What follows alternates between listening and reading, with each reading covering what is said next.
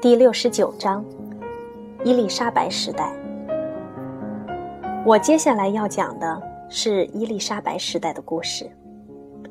伊丽莎白活了很久，而且在位时间很长，但这不是故事的重点。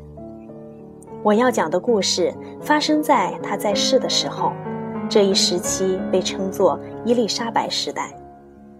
有一个生活在英国的年轻人，名叫雷利。在一个下雨天，已经成为女王的伊丽莎白正要穿过一条泥泞不堪的街道。雷利看到后，为了不让伊丽莎白的鞋子沾上泥水，他赶紧跑过去，把自己漂亮的天鹅绒斗篷脱下来铺在伊丽莎白面前，好让她踩着斗篷穿过街道。这样贴心的绅士行为让伊丽莎白女王非常高兴。雷利因此获封为骑士，被称为沃尔特·雷利爵士，并且成为伊丽莎白很要好的朋友。沃尔特·雷利爵士对美洲有着浓厚的兴趣。大约在一百年前，到达美洲的航海家卡伯特声称英国拥有美洲的大部分土地，但英国并没有采取什么行动。雷利觉得。不应该对这些土地置之不理，应该让英国人定居在那里。这样一来，其他国家，比如已经在美洲拥有很多殖民地的西班牙，就不能打这些土地的主意了。于是，雷利将一些英国人组织起来，分成几批，送到了罗诺克岛。这个小岛位于现在美国的北卡罗来纳州附近。不过那个时候，整个美国东海岸往北一直到加拿大，几乎都被称为弗吉尼亚。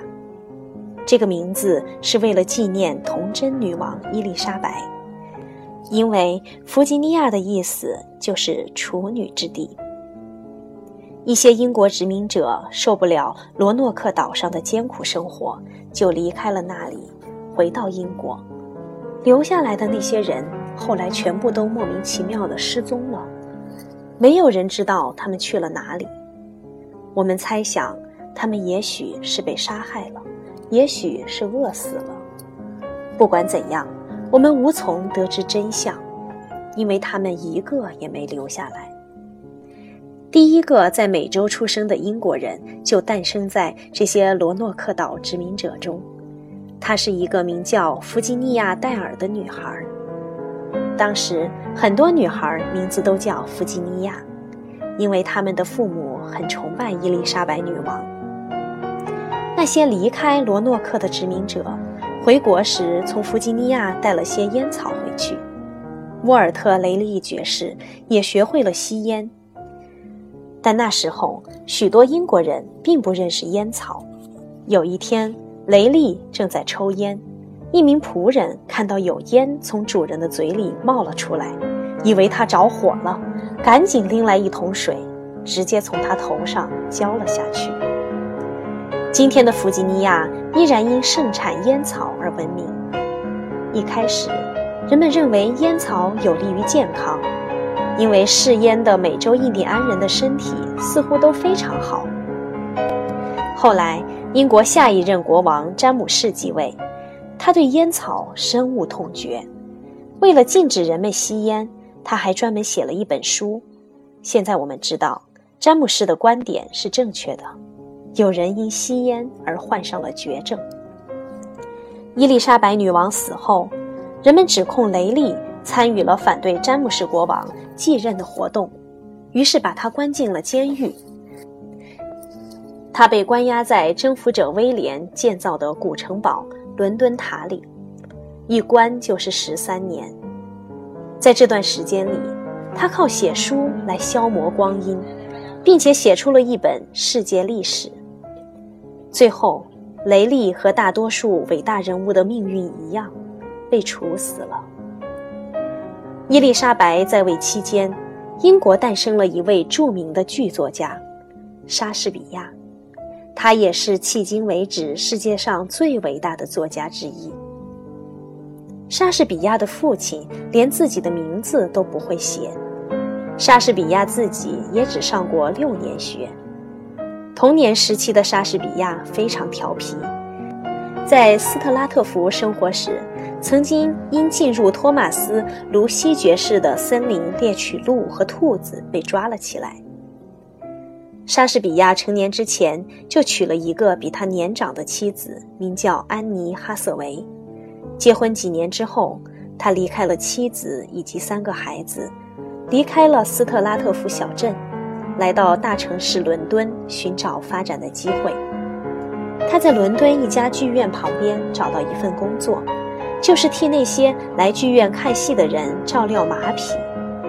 后来因一个偶然的机，他成为剧院的一名演员，但他并没有表现得非常优秀。那时的剧院是没有舞台布景的。人们用举牌子的方式来说明接下来需要更换背景，以及更换什么背景。比如用写着“这是森林”的牌子来表示接下来表演的是森林里的场景；又写着“这是宾馆的一个房间”的牌子来表示接下来要换成房间的场景了。那时候没有女演员。男人和女人的角色都由男性来扮演。后来，莎士比亚开始从事修改剧本的工作，把别人写好的剧本改得更加吸引人。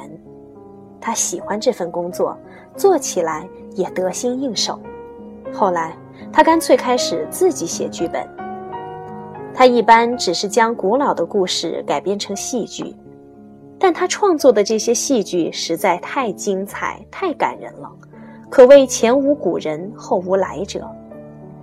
莎士比亚靠创作剧本赚了很多钱，然后他离开伦敦，回到了他出生的斯特拉特福小镇，直到逝世。他死后被葬在一个乡村教堂里，人们本来想把他的遗体转移到伦敦的一个又大又体面的著名教堂里。但不知道是谁在他的墓碑上写了一首诗，可能是莎士比亚本人写的。这首诗的最后一行写的是：“牵我尸骨者将受到亡灵诅咒。”所以啊，他的尸骨至今仍留在原地，因为没有人敢去动它。